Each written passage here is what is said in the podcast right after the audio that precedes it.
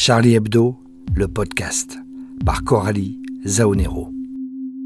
Désormais accessible à tous gratuitement, ce podcast ne peut exister que grâce à vos dons et à vos abonnements au journal. Il permet de faire connaître et de diffuser les textes de Charlie Hebdo. Comme chaque semaine, je vous propose de retrouver l'édito de RIS et le compte-rendu par Yannick Enel du procès des attentats de janvier 2015. Vous entendrez aussi une chronique de Gérard Biard, celle de Fabrice Nicolino, ainsi qu'un article de Laure Dossi et une puce de Luce Lapin. Mais tout de suite, l'édito de RIS, avec la participation de Denis Podalides et d'Alain Langlais.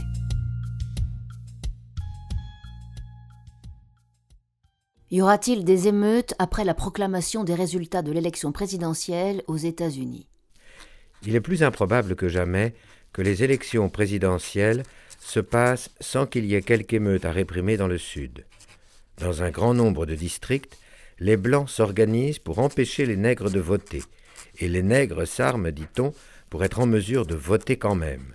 Si l'on en croit le télégraphe, c'est toujours une bande de nègres bien armés qui attaquent quelques blancs inoffensifs. Puis, quand on vient à compter les morts, on trouve bien quelques nègres sur le carreau, mais de blancs, pas de traces. Jeune journaliste en poste aux États-Unis pour le journal Le Temps, Georges Clémenceau décrivait en ces termes la fébrilité qui précéda l'élection présidentielle américaine de 1868. On a l'impression que rien n'a changé depuis. En 2020 aussi, on craint des émeutes. Et les nègres d'autrefois, appelés noirs hier, puis afro-américains aujourd'hui, redoutent toujours de se faire tuer par quelques blancs fanatiques.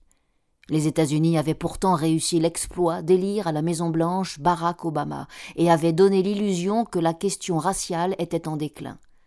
Mais l'arrivée de Trump à la tête du pays a réveillé un racisme historique qu'on croyait endormi à jamais. Le modèle anglo-saxon avait misé sur une organisation de la société fondée sur les identités, où chacun est à sa place dans sa communauté, dans son quartier, dans ses traditions. Les Noirs avec les Noirs, les Blancs avec les Blancs, les Juifs avec les Juifs, les Hispaniques avec les Hispaniques, les Asiatiques avec les Asiatiques, tous bien rangés par identité comme on range les vis et les clous dans leur boîte. Ce pari reposait sur le postulat que les Blancs seraient toujours la catégorie raciale dominante, puisque c'était eux qui avaient fondé les États-Unis, et que les autres communautés demeureraient pour toujours des minorités. Mais l'évolution démographique des États-Unis prévoit que les Blancs ne seront bientôt plus majoritaires, et c'est tout le beau château de cartes identitaire qui menace de s'effondrer. Les projets démocratiques élaborés il y a deux siècles des deux côtés de l'Atlantique semblent bouleversés par des flux de population imprévisibles et incontrôlables.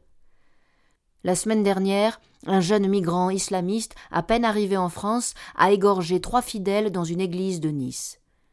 Cette horreur peut sembler sans rapport avec des émeutes aux États-Unis, mais les sociétés démocratiques n'ont jamais été aussi ouvertes au monde, et elles doivent faire cohabiter des individus aux mentalités diamétralement opposées, et parfois même absolument incompatibles. Le New York Times affirmait récemment qu'une répression généralisée contre les musulmans de France était en cours, faisant sciemment l'amalgame entre musulmans et islamistes. Un article d'une telle malhonnêteté, publié dans un journal de cette réputation, démontre que quelque chose ne tourne plus rond dans nos démocraties. Dans une sorte de sauve-qui-peut général, les démocrates, au lieu de se soutenir les uns les autres, se tirent dans les pattes, cherchant la paille dans l'œil du voisin pour éviter d'être confrontés à leur propre lâcheté. La palme revient au pitoyable Justin Trudeau, qui enfonce une porte ouverte en déclarant Mais la liberté d'expression n'est pas sans limite. À Charlie, on le sait depuis longtemps. Et il ajoute Mais dans une société euh, pluraliste, diverse euh, et respectueuse comme la nôtre, nous nous devons d'être conscients de l'impact de nos mots, de nos gestes sur d'autres, particulièrement euh, ces communautés, ces populations qui vivent énormément de discrimination encore. Quel crédit ont les paroles d'un type qui, il y a encore quelques années, trouvait très rigolo de se livrer à la pratique abjecte du blackface?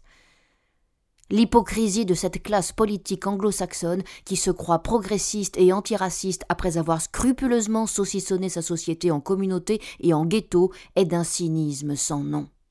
Si un autre pays avait traversé ce que la France a vécu ces dernières années, il aurait sombré dans les ténèbres. La République française continue d'afficher une fierté d'elle-même et une fidélité à ses principes qui sont très inspirants. Déclare au journal Le Point l'auteur britannique conservateur Douglas Murray. Pour l'instant, la France a évité des émeutes raciales. Les libertés fondamentales de croire ou de ne pas croire sont toujours protégées et, malgré les attentats, les Français démocrates, quelles que soient leurs convictions politiques, spirituelles et leur situation sociale, tiennent toujours à vivre en paix plutôt que de se laisser enfermer chacun dans leur ghetto et de n'avoir plus que l'émeute pour s'exprimer.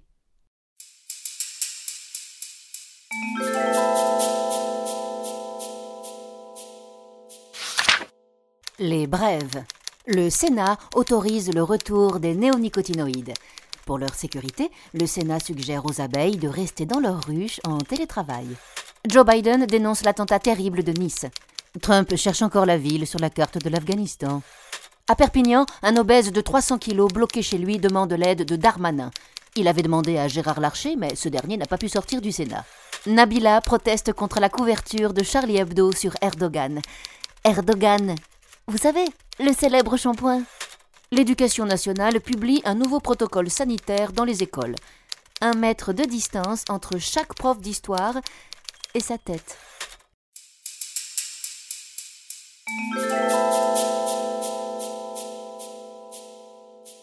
À présent, grâce à Yannick Enel, nous pénétrons dans la salle d'assises du tribunal de Paris pour le compte-rendu de la neuvième semaine du procès des attentats de janvier 2015.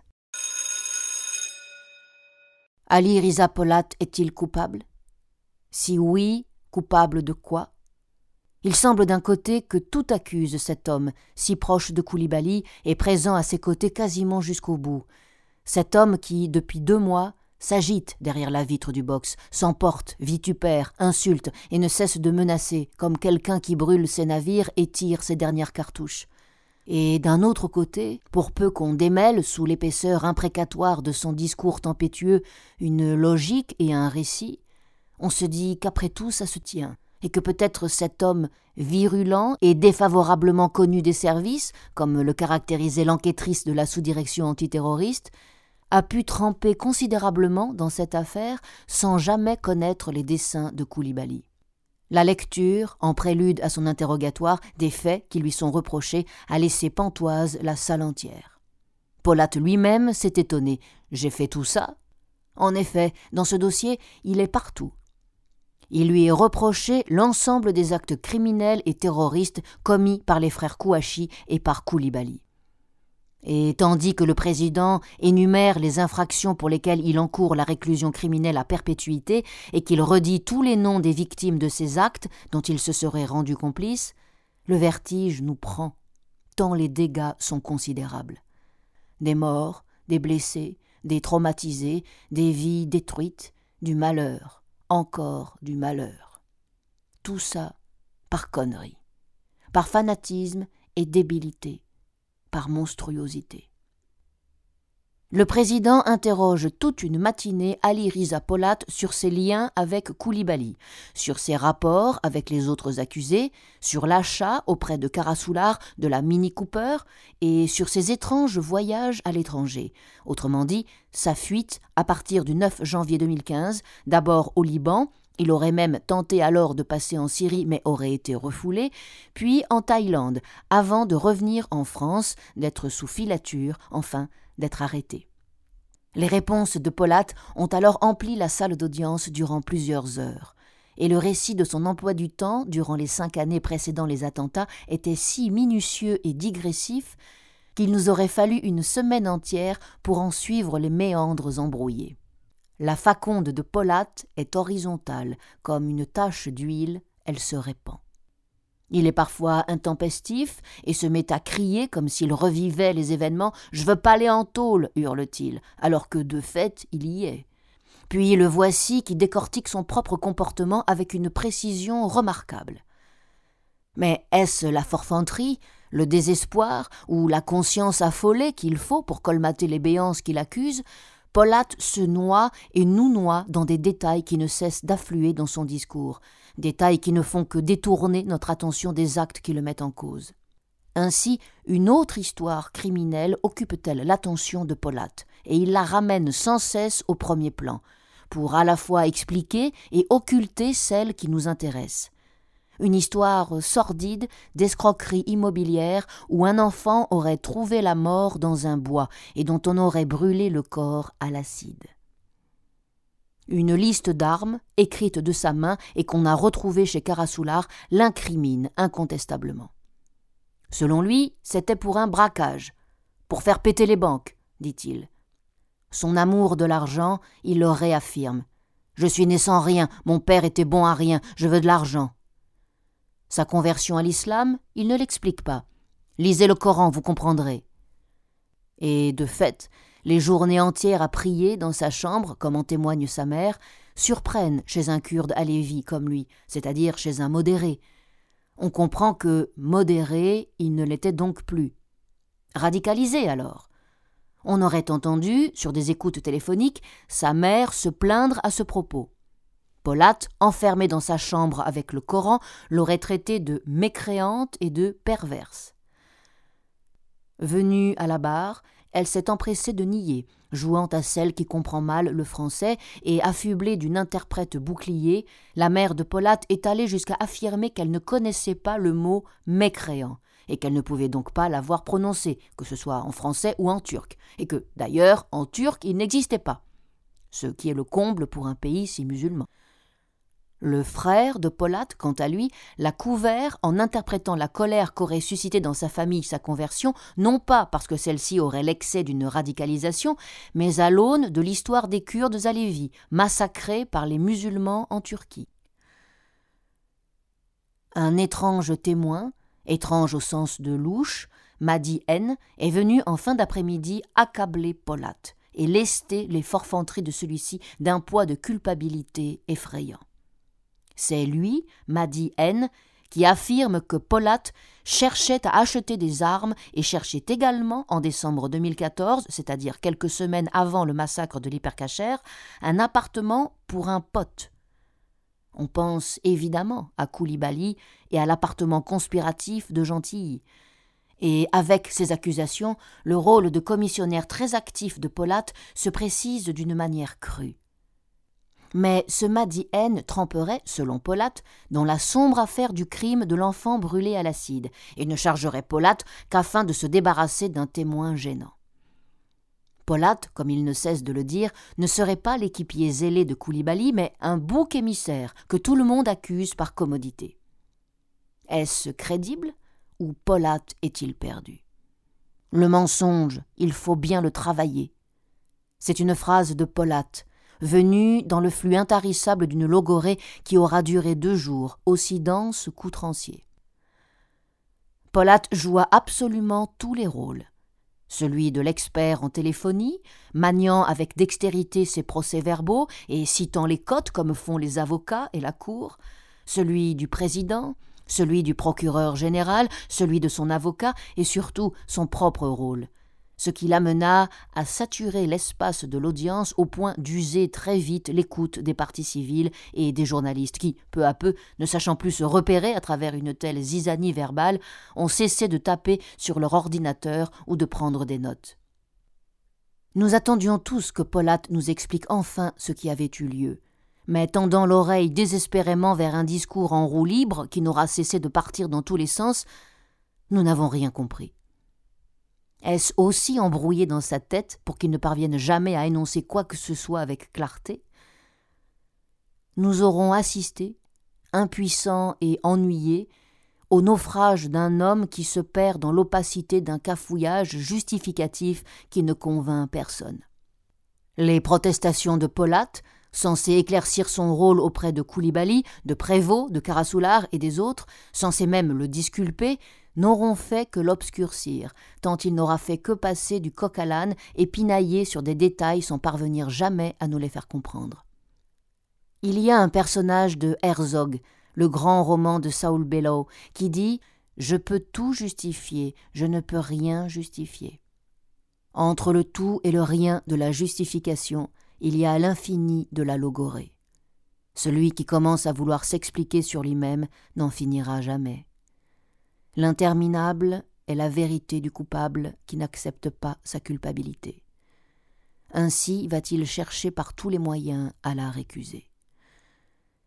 Mais quelqu'un qui est coupable ne peut rien faire d'autre, en parlant, qu'élargir le champ de sa faute.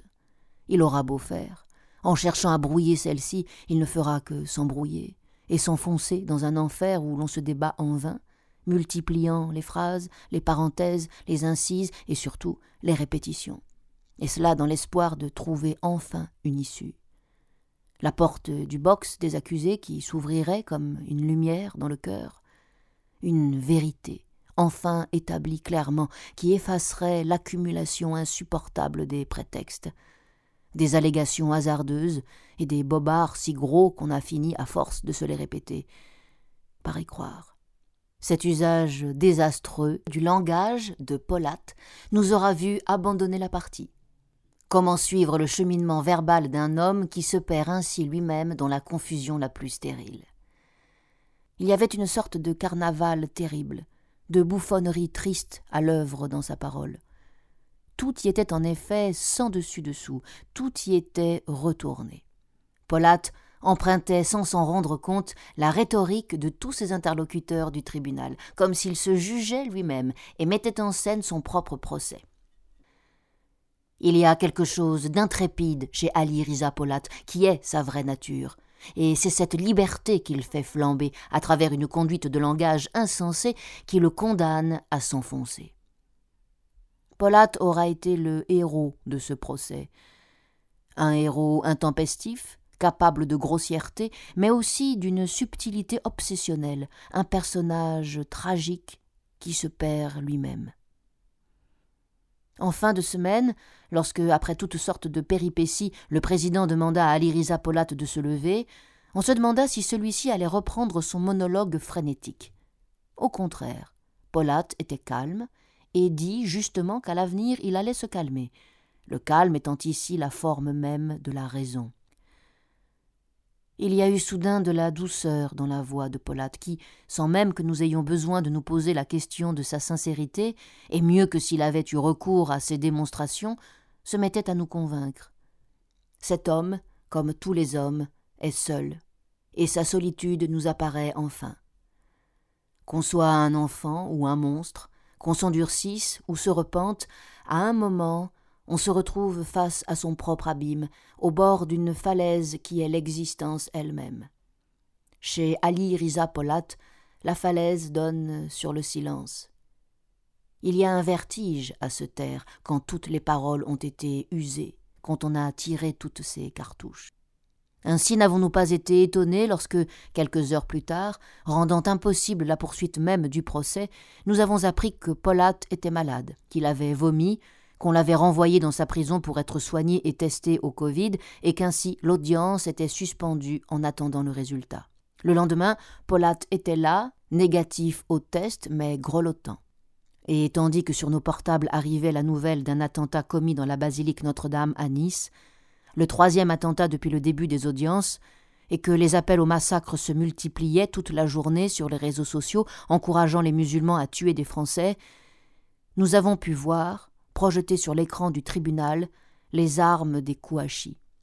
Est-ce la concomitance, l'effroi suscité par l'image de ces Kalachnikovs qui avaient massacré la rédaction de Charlie Hebdo et celui qui nous envahissait à la pensée d'une nouvelle mise à mort commencèrent à emplir nos têtes, d'autant que maître Marie-Laure Barré, qui avait demandé cette projection, nous fit peu à peu comprendre, en attirant notre attention sur le caractère ancien et rafistolé de ces armes, qui avaient pourtant fonctionné, qu'elles pouvaient très bien correspondre à celles dont nous avions tellement parlé, les fameuses armes rouillées et pas si rouillées que ça, contenues dans le sac de la filière lilloise.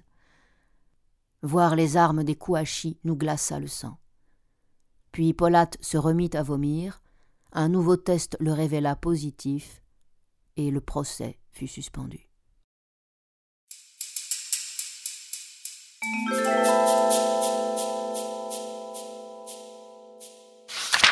Les points sur les i de la rédaction de Charlie. Le maire de Béziers, Robert Ménard, a placardé dans sa ville des affiches représentant la caricature de Mahomet dessinée par Cabu. La rédaction de Charlie Hebdo lui répond. C'est dur d'être aimé par des cons, c'est dur d'être aimé par Robert Ménard et par l'extrême droite. Charlie Hebdo et Cabu ont toujours combattu le Front National, ont même lancé en 1995 une pétition pour demander sa dissolution. Sur la couverture du numéro 712 du 8 février 2006, titré Mahomet débordé par les intégristes, Charlie Hebdo fait dire au prophète C'est dur d'être aimé par des cons, parce qu'ils visent seulement les intégristes, pas les musulmans. C'est la différence entre Charlie et Robert Ménard. Lire un dessin de presse, ça s'apprend ça ne se détourne pas.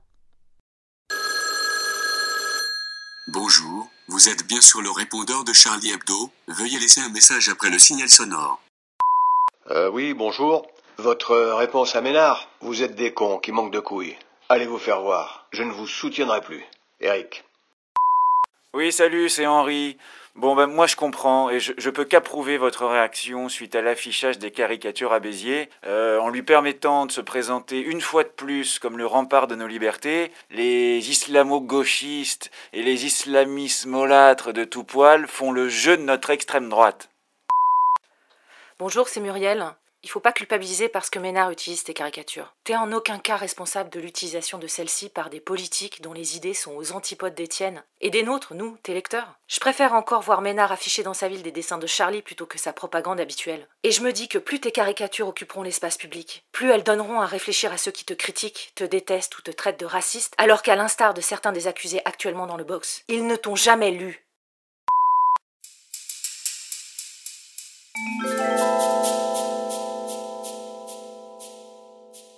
Une chronique de Gérard Biard.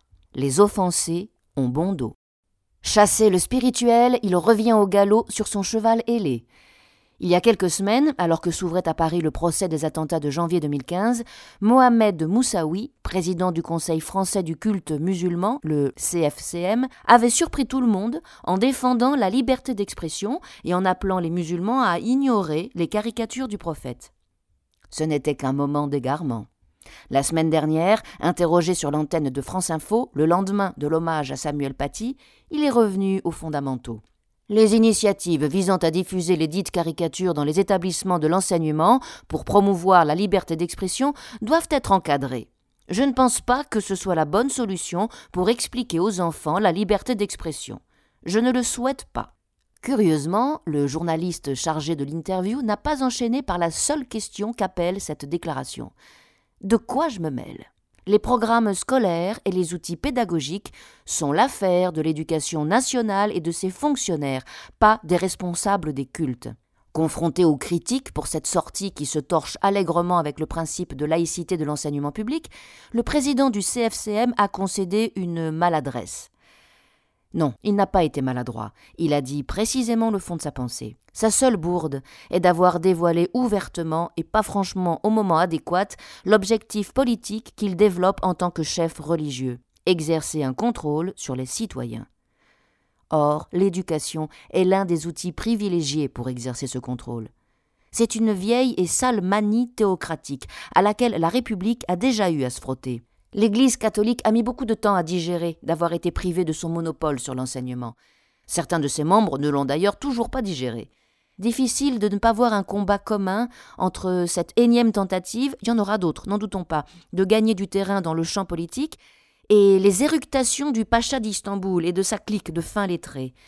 Les moyens et les mots employés ne sont pas les mêmes. Mohamed Moussaoui condamne le terrorisme. Erdogan l'excite à plein poumon. L'un est un responsable religieux respectable qui exerce sa charge dans une démocratie, l'autre est un tyran mégalomaniaque qui s'est toqué de la dangereuse lubie de rebâtir un empire. Beaucoup de choses les séparent, mais politiquement, ils sont du même bord. Car qui peut encore oser avancer que tout cela ne relève pas exclusivement du domaine de l'idéologie théocratique? Qu'il ne s'agit que de damnés de la terre, tentant d'échapper aux joues de l'Occident colonialiste, bombardés dans leur pays, discriminés, rejetés et offensés par l'Europe. Quel pays européen bombarde aujourd'hui la Turquie? Le Pakistan, le Bangladesh, l'Iran et tous ces pays bien peu démocratiques qui se sont soudain autoproclamés défenseurs des faibles et des opprimés hors de leurs frontières. Qui peut sérieusement croire que ces dictateurs et ces militaires aux mains pleines de sang, qui bâillonnent, emprisonnent et écrasent leur propre peuple, se soucient un seul instant des inégalités et des injustices dont souffrent à Paris, à Londres ou à Berlin certaines populations. La religion qu'ils prétendent protéger n'est que l'instrument qui leur sert à régner. Ce n'est pas la foi des musulmans qu'ils défendent, mais leur assujettissement absolu, car c'est sur cet assujettissement que repose leur pouvoir. Ce n'est pas une affaire d'offenser, mais d'offensive, pas celle de pauvres contre les riches, de faibles contre les puissants, celle menée depuis plusieurs décennies par des idéologues fanatiques et des régimes totalitaires contre la démocratie et ses valeurs.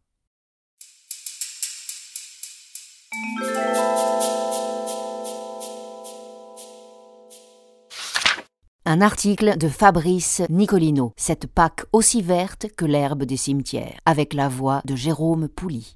Est-ce que cela finira un jour? Non. Le 23 octobre, le Parlement européen a voté le texte d'une nouvelle politique agricole commune, la PAC, qui s'étendra jusqu'en 2027. La somme mobilisée représente au total 387 milliards d'euros, dont 58,12 milliards pour la seule année 2020, soit 34,5% du budget général de l'Union européenne. Énorme, on est d'accord. Non, Charlie n'a pas lu les centaines de pages du document, rédigé dans une langue que seuls ses rédacteurs connaissent. En tout cas, le ministre français de l'Agriculture, Julien de Normandie, applaudit le vote et parle d'une PAC plus verte, mais surtout plus juste. Nos amis du mouvement, pour une autre PAC, parlent à propos du texte voté d'un absurde fourre-tout, mêlant une poignée d'amendements apparemment positifs, et un texte profus qui les noie et les contredit. On maintient le cap d'une agriculture industrielle favorable aux grandes surfaces et à l'exportation qui se contrefout des équilibres naturels. Rappelons où en est l'agriculture française. 200 fermes disparaissent chaque semaine. Un tiers des paysans en activité vont prendre leur retraite dans les toutes prochaines années. Un quart sont sous le seuil de pauvreté.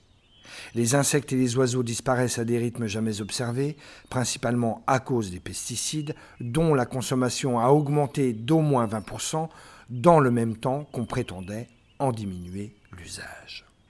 L'élevage concentrationnaire transforme des millions d'animaux en bagnards. Compte tenu du rapport de force en Europe, cela n'est pas prêt de changer. Ne serait-il pas temps de penser à d'autres stratégies? Les opposants français à cette politique, comme les valeureux de la Confédération paysanne, ne cessent de parler depuis plus de vingt ans de la nécessité d'une PAC plus verte, mot fétiche, facilement détourné par tous les deux Normandies européens. Rien n'est simple, mais qui suit, fût-ce de loin ce dossier, constate combien les mots eux-mêmes sont piégés.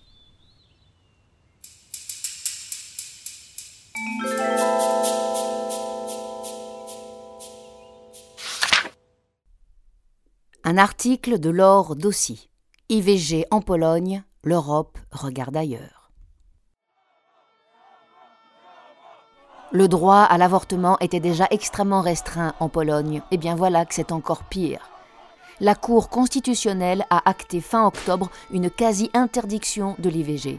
Aujourd'hui, elle n'y est possible qu'en cas d'inceste ou de viol.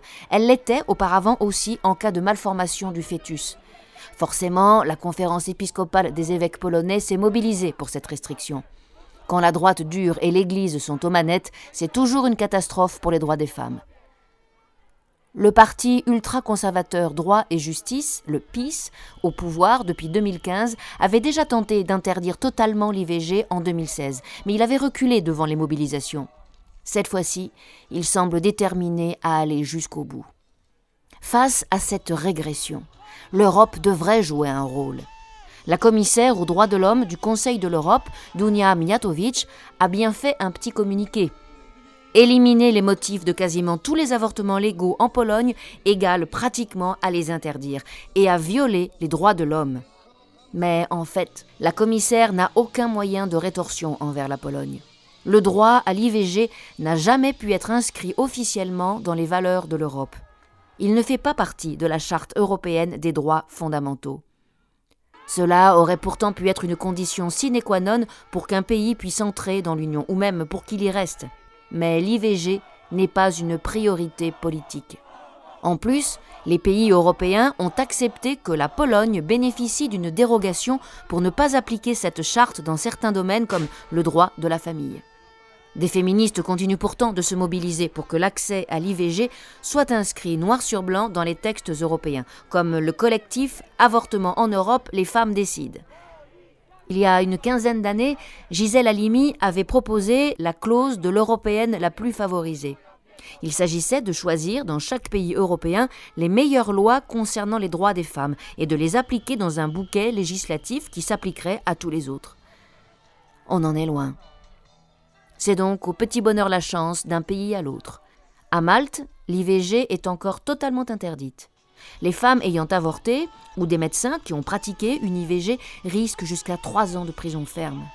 Et dans les pays où c'est autorisé, on n'est jamais à l'abri d'un recul. Comme on le voit en Pologne.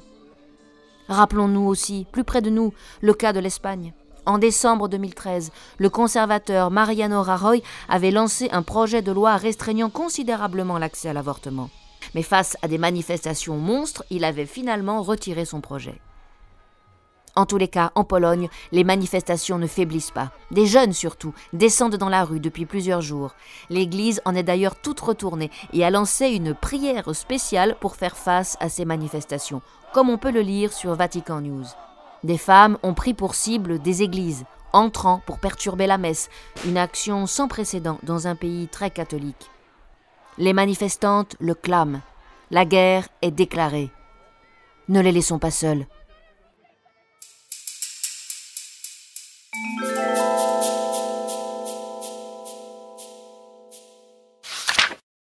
Les directs de la rédaction avec Edgar Lalande, Patrick Chenet et Guillaume Erner.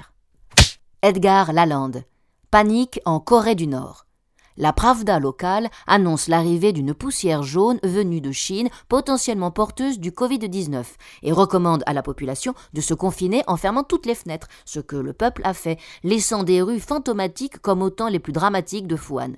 Ces poussières jaunes sont un phénomène saisonnier bien connu de tempêtes de sable et de particules, portées par le vent sur des milliers de kilomètres, et bien entendu sans le moindre risque de transmission du coronavirus. Euh, confiner son peuple en dictature, c'est vraiment pas sorcier. Patrick Chenet. Pandémie de Covid oblige, les Philippins sont interdits de rassemblements festifs ou sportifs et ne peuvent donc plus assister au combat de coq, l'une de leurs passions. Aussi, lorsque les Pandores du nord de l'île de Samar ont entendu parler d'un combat clandestin, ils se sont immédiatement rués sur place. Pas de peau, dans la mêlée qui s'est ensuivie, l'un des volatiles, armé d'un ergot de métal coupant comme un rasoir, s'est agrippé au cou du chef de la police, et le coq a tué le poulet. Edgar Lalande. L'étude publiée en octobre dans Global Environmental Change est sans appel les scientifiques qui voyagent le plus en avion sont les experts en changement climatique. Eh oui, les déplacements professionnels et personnels de 1400 chercheurs de 59 pays ont été scrutés à la loupe en 2017, avant la pandémie. Eh bien, 5 vols professionnels en moyenne pour les climatologues contre 4 pour les autres disciplines. Une différence que les déplacements sur le terrain, dans des endroits souvent reculés, ne suffisent pas à expliquer. L'étude révèle aussi un écart flagrant entre générations. Les vieux professeurs doublent la mise avec une moyenne de 9 vols professionnels par an et 7 voyages en avion pour convenance personnelle, y compris pour de courtes distances. Les auteurs balancent appellent à une prise de conscience générale des scientifiques, habitués à se retrouver en conférence aux quatre coins du monde, pour la bonne cause. Guillaume Erner, comme quoi ça sert toujours de négocier. C'était l'acquisition du siècle. LVMH rachetait Tiffany, joli joaillier, pour 16 milliards de dollars. Mais c'était sans compter le Covid, lequel n'aime guère les bijoux. Du coup, Bernard Arnault, sémillant patron de LVMH, a utilisé tous les moyens à sa disposition pour dire qu'il n'était plus intéressé. Pour casser la vente, il a même été fait mention d'une étrange missive signée par le ministre des Affaires étrangères, Jean-Yves Le Drian. Mais finalement, happy end, il se marie, LVMH rachète le joaillier moyennant une réduction de 400 millions de dollars. Un peu mesquin. En 2020, Covid ou pas, les ventes du groupe s'élèveront à 53 milliards de dollars. Et voici ce qu'a lâché Richard Ferrand, président de l'Assemblée nationale. Si on est malade, c'est qu'on n'aura pas fait aussi attention que nécessaire. Oui, Richard, en matière de Covid, comme pour le reste, on a ce que l'on mérite. Il est temps de responsabiliser les malades, ces irresponsables. Et pourquoi ne pas imaginer un système de santé à deux vitesses? Un premier pour les malades, un second pour les gens responsables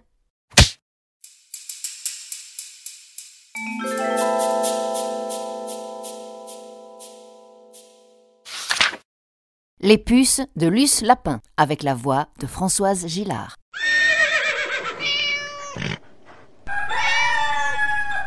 J'ai longtemps cru, naïvement mais de bonne foi, qu'il suffisait d'informer sur la réalité de ce qu'endurent les animaux sauvages et d'élevage, et trop souvent aussi ceux que nous avons domestiqués, ou condamnés à nous servir pour nos loisirs. Ils peuvent s'avérer cruels pour eux, comme la chasse et la corrida. Une fois l'information donnée et reçue, il m'apparaissait que la prise de conscience suivrait, que cela se ferait tout seul. Et que si j'avais salué avec enthousiasme et espoir la création d'un parti animaliste en France, pour moi, les habitants de notre planète Terre formaient un tout indissociable, humains et animaux. Sauf que je me rends compte depuis quelques années, certes, j'ai mis le temps, penserez-vous, qu'il n'en est rien pour les partis politiques, qui ne l'entendent pas ainsi, par frilosité, par, il faut bien le formuler ainsi, manque de courage. Les mesures prises au nom du fameux bien-être animal sont bien timorées. Peut-être la classe politique pense-t-elle que prendre en considération ses frères inférieurs et agir en conséquence, respectueusement, comme il se doit à l'égard de toute vie, quelle qu'elle soit, enlèverait sa supériorité à son espèce. Je les rassure. Aucun animal n'est capable de démontrer le théorème de Pythagore, ni moi non plus d'ailleurs. Alors, chronique après chronique, inlassablement, pour vous, lecteur des premiers temps des puces depuis mai 1993, et pour vous, qui les découvrez, j'ai cru plus important d'insister sur la souffrance, l'amour, la faim, l'angoisse, la soif, la gaieté, le froid, la joie, la peur, l'affection, le chaud, le bonheur que ressentent, tout comme nous, ces êtres sensibles. Et pas d'inquiétude, les animaux sont nuls en maths. L'association L214, Éthique et animaux, démontre eux aussi, enquête après enquête, que le modèle choisi et suivi de l'élevage des animaux, si mal nommés de ferme, anachronique. Ma puce de la semaine est une pétition. Je vous explique. Jeudi 29 octobre, L214 a demandé la fermeture de l'élevage insalubre du domaine du Ménil Saint-Martin situé à Chambly en Picardie et porté plainte pour mauvais traitement. Quelques 200 000 poules en batterie survivent dans des installations couvertes de crasse. Sur les œufs labellisés terroir de Picardie, des poux. Des poules mortes laissées au milieu des vivantes. La vidéo est terrible. Les images et ou la pétition sont à retrouver sur L en minuscule 214.com slash enquête au pluriel et sans accent slash 2020 slash élevage sans accent tiret poule au pluriel tiret domaine tiret ménil avec un S tiret saint tiret Martin. Merci de votre aide.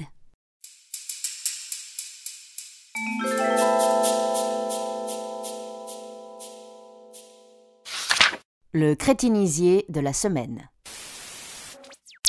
Le docteur Serdar Sam, ministre délégué à la culture turque, le Malraux du Bosphore, a tweeté le 27 octobre.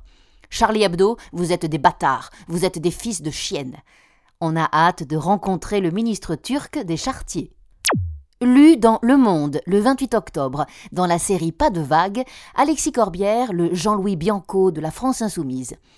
Il faut réfléchir à comment renforcer la laïcité. Il faut trouver une voie médiane pour que le pays ne se casse pas. Autrement dit, rester le cul entre deux chaises. Et dans le point, le 29 octobre, Damien Abad, président du groupe Les Républicains à l'Assemblée nationale. La seule alternative, c'est Nicolas Sarkozy. Ce ne sera pas à nous d'aller le chercher, c'est lui qui s'imposera. Il fera un blitzkrieg de trois mois en mode euh, j'y vais pour sauver la France. Euh, dis-nous, Damien, est-ce qu'on aura le temps de descendre aux abris? Et le même jour, lu dans le Figaro, Recep Tayyip Erdogan, le défenseur des opprimés, notre Trump à turban. Ma colère n'est pas due à l'ignoble attaque contre ma personne, mais aux insultes contre le prophète, qui était encore dans mon bureau il y a un quart d'heure. Et dans le point, Benoît Hamon, si si, il existe toujours. Si tous me disent on veut que ce soit toi le candidat unique, je réfléchirai. Ouais, bon, Benoît, te casse pas trop la tête, va.